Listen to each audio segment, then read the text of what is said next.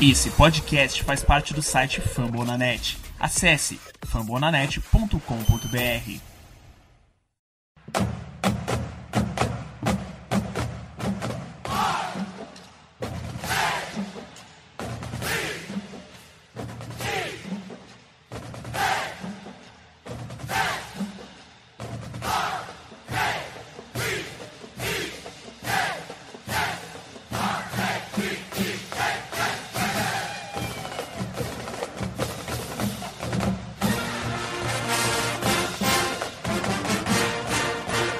isso aí, torcedor de elite. Sexta-feira sempre chega, estamos aí. Depois dessa derrota triste, amarga no finalzinho, é hora da gente levantar a cabeça, porque domingo tem desafio, domingo tem Tampa Bay Buccaneers em casa no MT Bank Stadium. E para falar sobre esse jogo, para esse preview maravilhoso, nós estamos aqui com o Renan Jacomelli do Tampa Bay Buccaneers Brasil, o perfil com a piscadela mais sexy do Twitter. Renan, seja bem-vindo a essa casa, fique à vontade, a cerveja está na geladeira, a casa é sua. Opa, muito obrigado, obrigado ao convite. Eu acompanho, obviamente, vocês há bastante tempo, é um dos perfis que eu uso como referência aqui para fazer meus textos e fazer os posts do Buccaneers.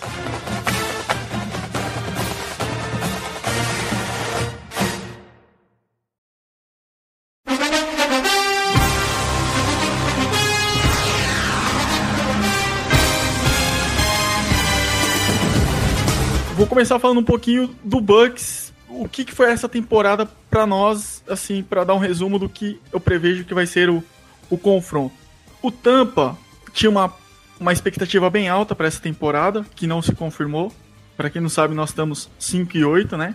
Existe a possibilidade do Tampa ir aos playoffs, precisa ganhar os três jogos, mas muito difícil.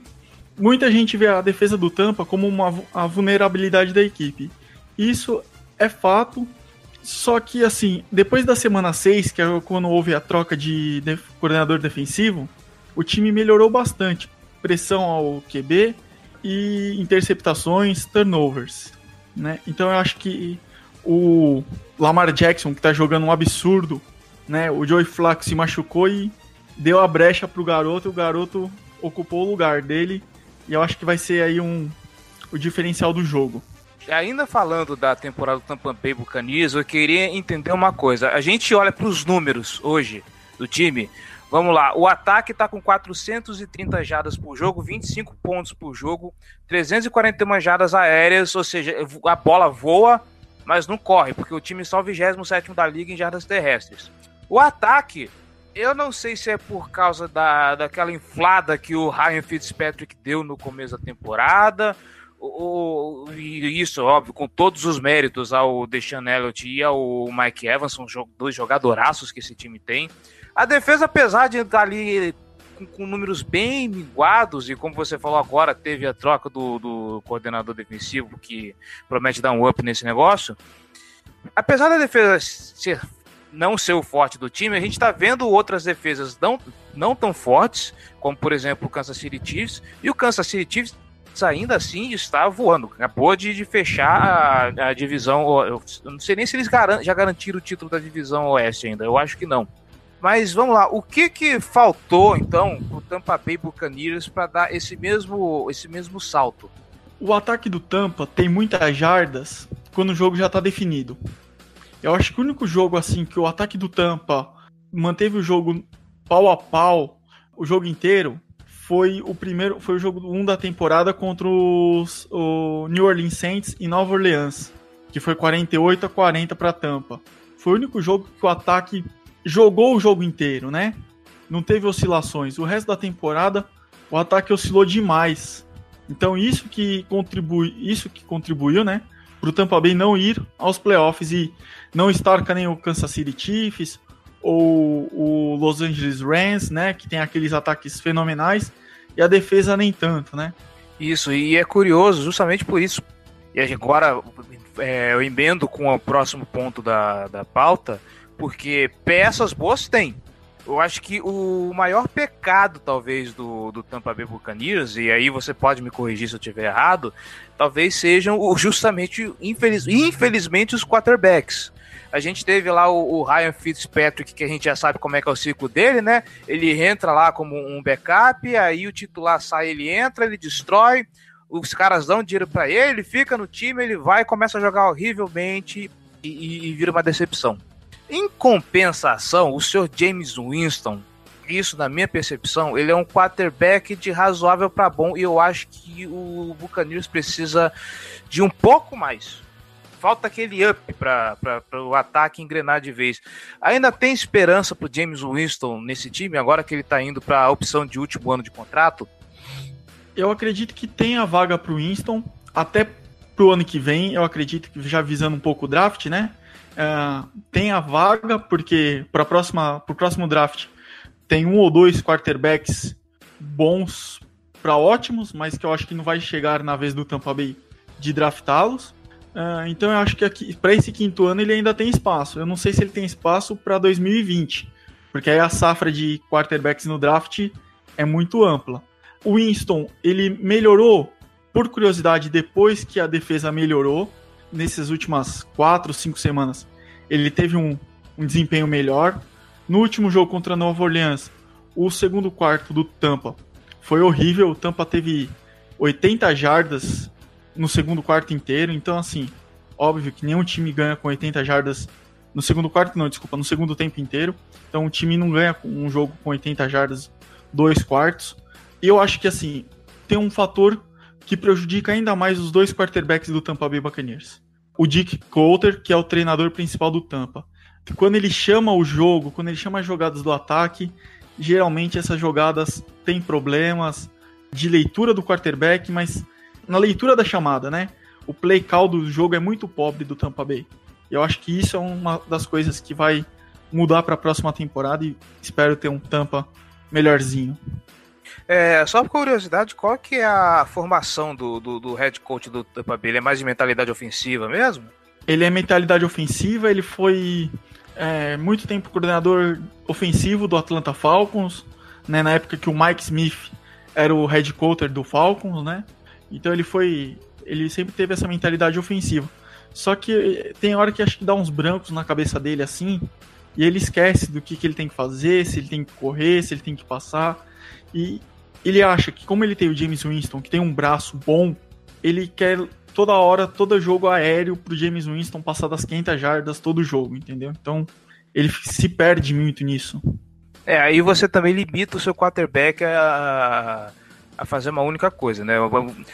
Ótimo que ele tem um braço forte, né? Só que a gente sabe que na NFL braço forte só não resolve muita coisa. Tá aí nosso querido Joe Flaco, né? Nosso agora QP número 2, que não me deixa mentir.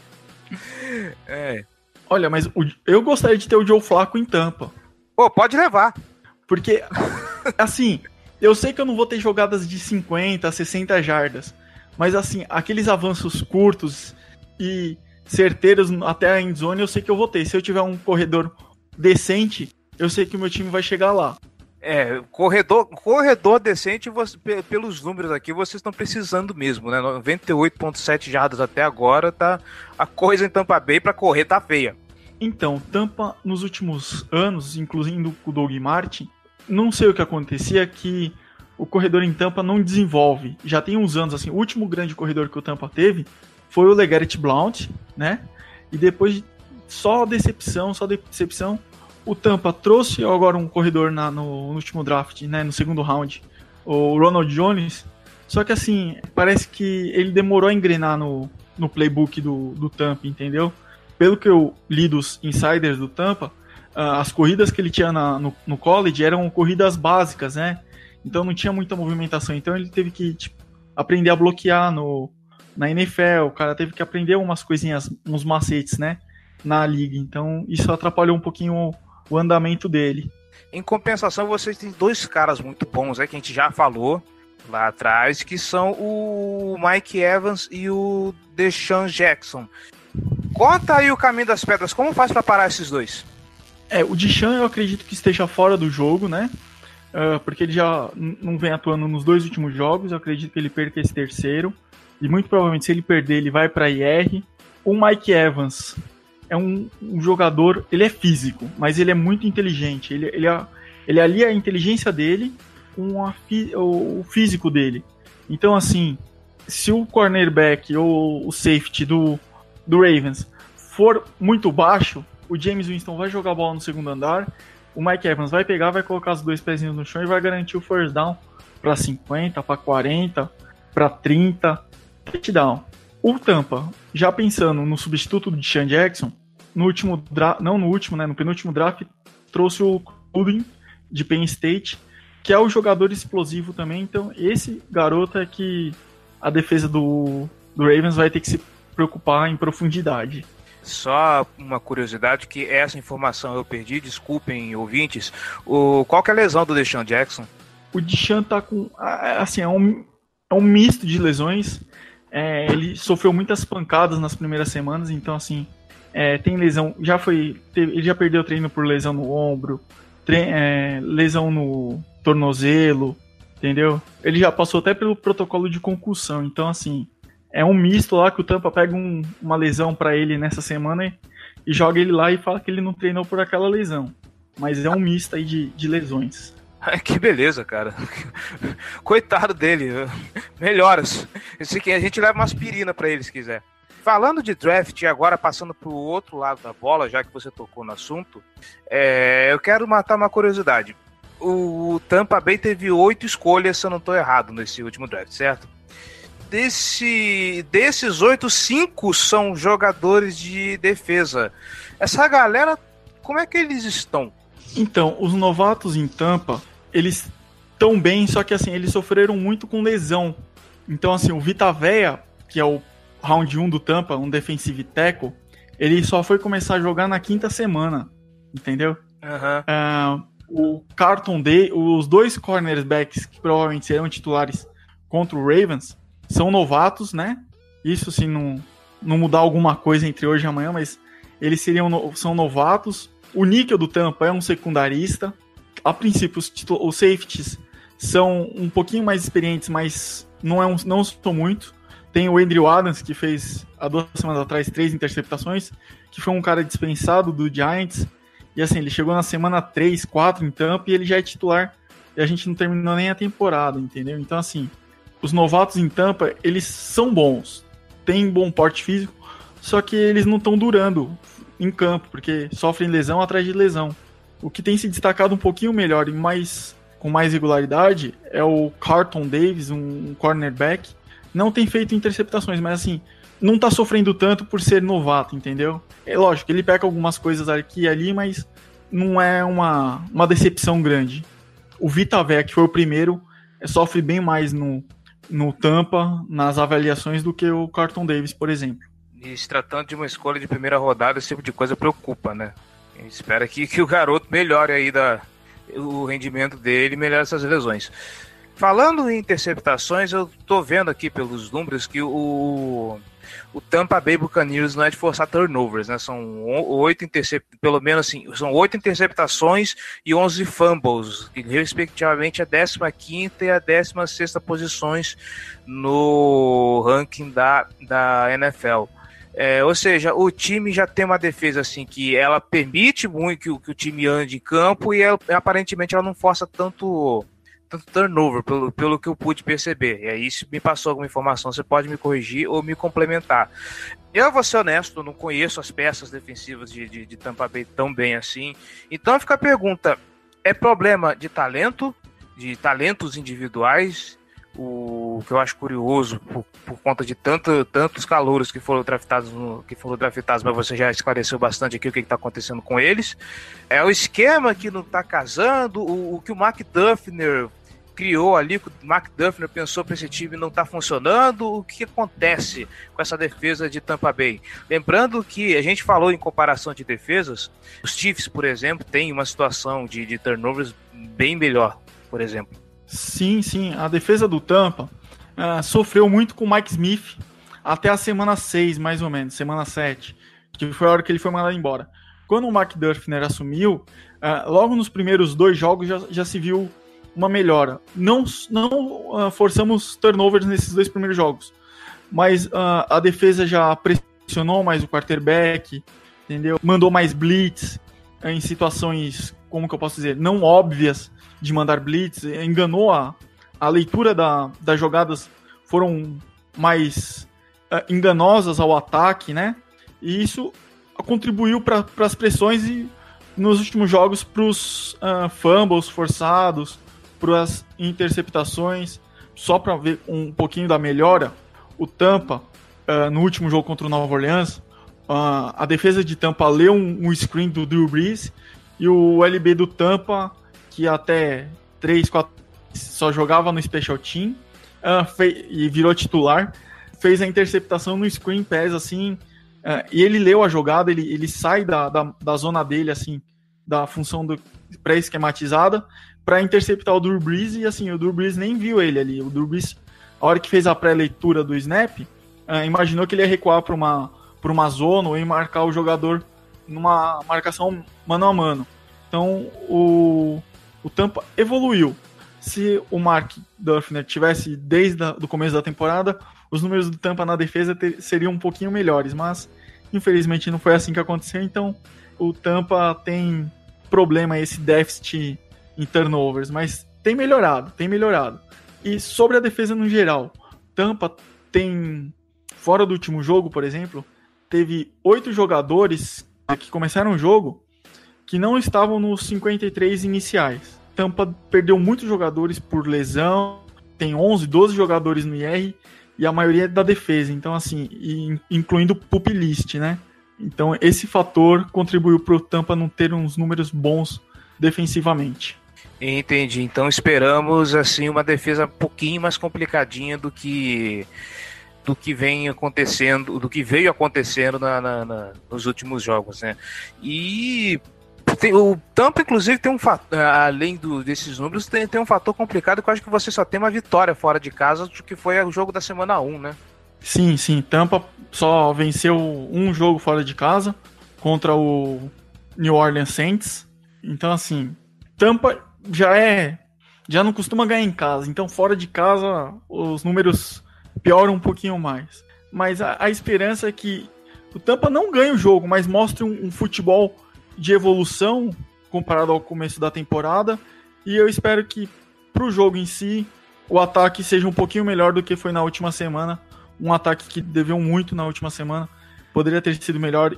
E se o Tampa tivesse ganhado do Saints, acredito que a mentalidade até dos jogadores mesmo para esse jogo contra o Ravens e para essas últimas três semanas aí seriam de contender aos playoffs. Beleza. Tem mais alguma coisa sobre o time que você queira acrescentar? Eu quero. O Lamar Jackson é um QB muito móvel. E dentro da divisão nós temos um QB muito móvel que é o Ken Newton, do Carolina Panthers. E o esquema do, do Carolina é um. costumam chamar de dragão de três cabeças, porque tem dois running backs, que é o Christian McCaffrey, tem, me fugiu outro nome, running back que correm muito com o Ken Newton, né? Então é por isso que é um dragão de três cabeças. E eu acredito que o Tampa não será uma novidade tão grande para o Tampa essa mobilidade do, do Lamar Jackson. Eu acho que ele não tende a não surpreender o time, porque o time já tem esse, esse fator dentro da divisão. É, eu não tinha pensado, não tinha lembrado disso, verdade. Vocês enfrentam um, um cidadão que não para quieto no pocket também, verdade. Ex exatamente.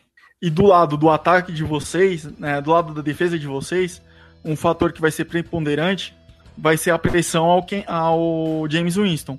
Porque a, na última semana contra a Nova Orleans, a OL do Tampa no segundo tempo ela sofreu várias pressões e assim, não era nem com blitz, eram com Saints joga em um, em um esquema 4-3 e só com quatro jogadores a defesa do, do Saints estava varando a defesa, a, a OL do, do, Buccaneers. Então, é, eu acredito que vocês jogam, acredito que é uma defesa 3-4, se não me engano, com quatro jogadores vocês vão conseguir pressionar o James Winston. A OL do Bucks na última semana foi bem fraca. Tá aí, vou querer ver essa batalha de trincheiras como vai ser. Falando em batalhas, tem algum matchup que você esteja curioso para ver nesse jogo aí? Pra gente observar? Eu tenho. Uh, vai ser basicamente o Mike Evans contra a secundária de vocês. E em especial o Mike Evans quando tiver só um safety na, na cobertura né, de vocês. Se tiverem uma marcação mano a mano ou um blitz e tiver só um safety em profundidade. porque acontece do Tampa mandar o Mike Evans e o Chris Goodwin em rotas gol, aí no meio do campo vem um, um terceiro wide receiver ou um tight end, e, eu, e essa, esse terceiro wide receiver, esse tight end, ele faz uma rota de 20, 25 jardas e corta para o meio numa slant, né? A slant é um pouquinho mais curta, mas essa do Tampa é como se fosse uma corner, que eu também não consegui nem identificar essa rota ainda. Então, assim, acontece muito isso na jogada de Tampa. É, isso eu quero ver, porque principalmente porque o, o, safety que faz a cobertura de fundo de campo normalmente é o Eric Weddle. E já há reclamações de que o Eric Weddle já não vem fazendo uma boa temporada, até porque ele tá velho, então a velocidade não é mais a mesma. Eu quero ver como vai ser esse desafio aí do Eric Weddle contra esses caras, muito bem lembrado.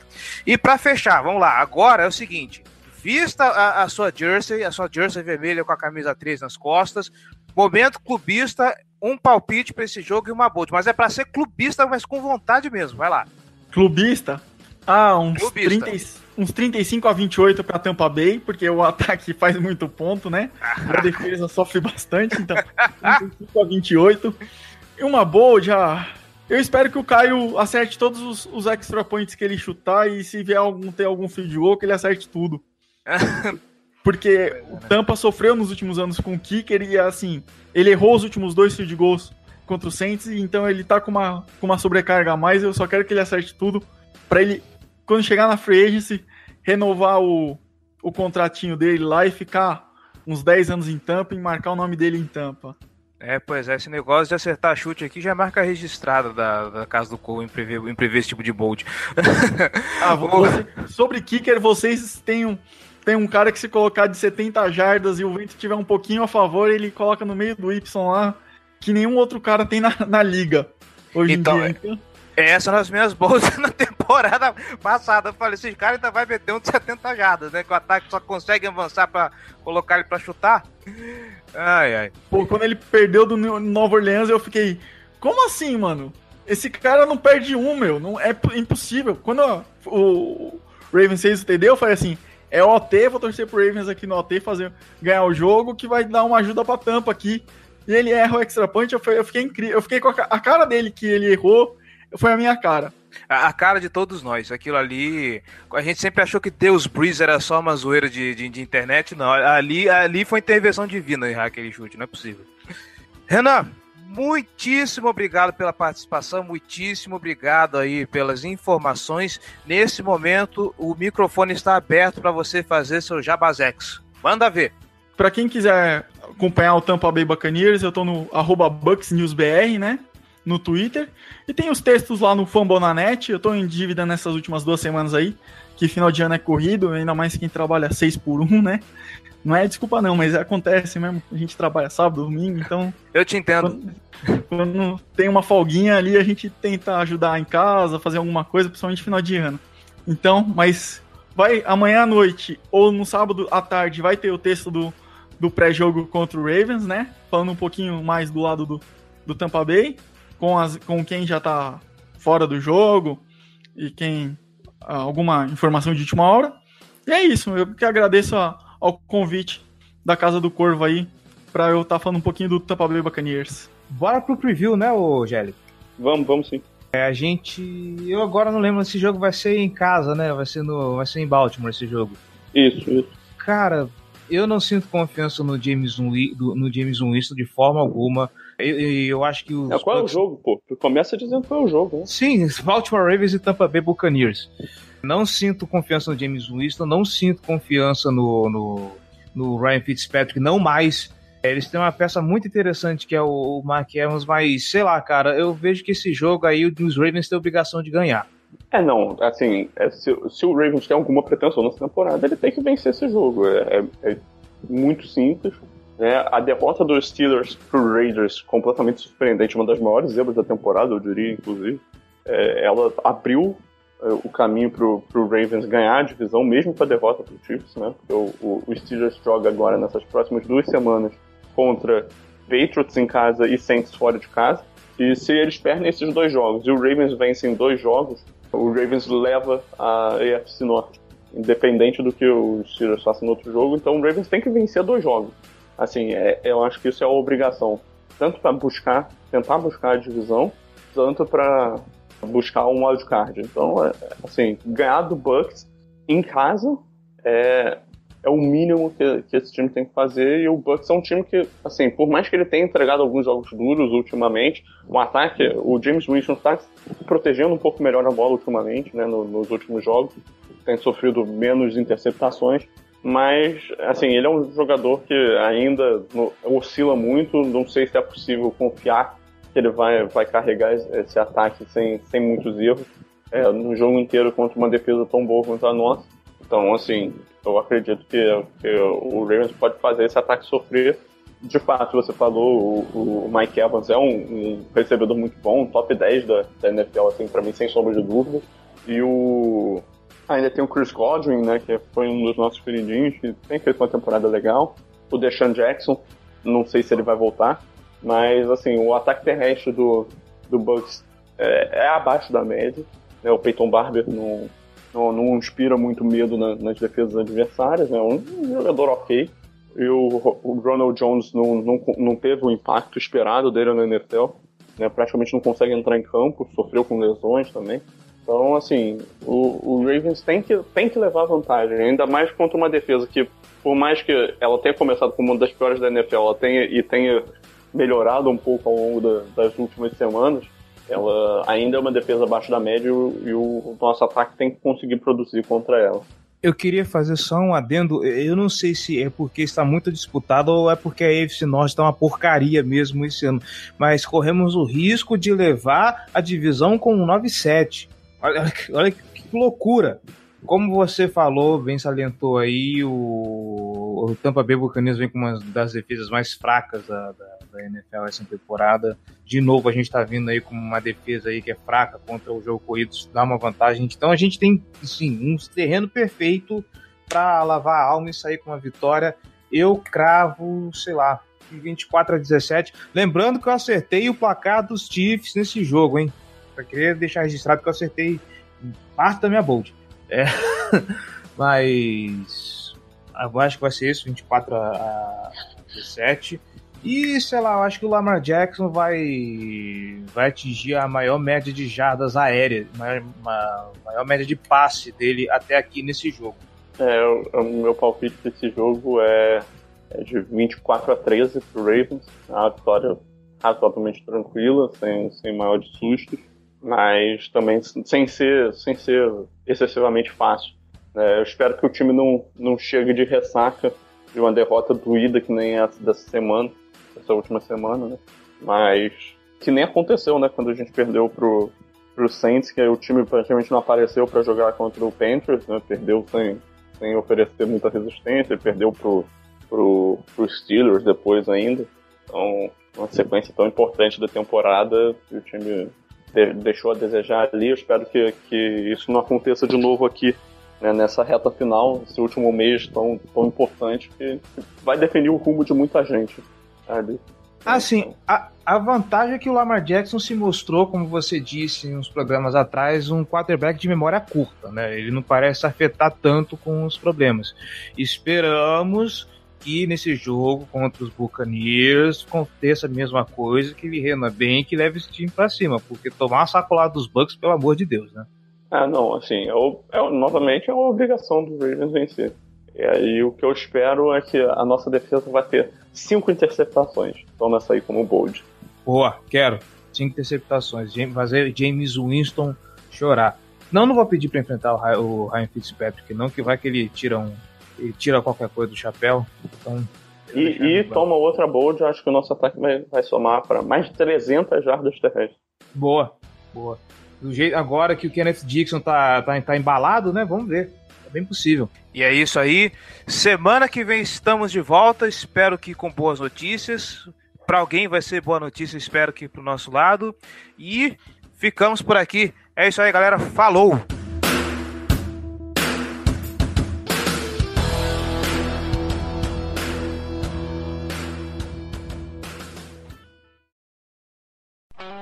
Esse podcast foi editado por Megasonic Podcasts.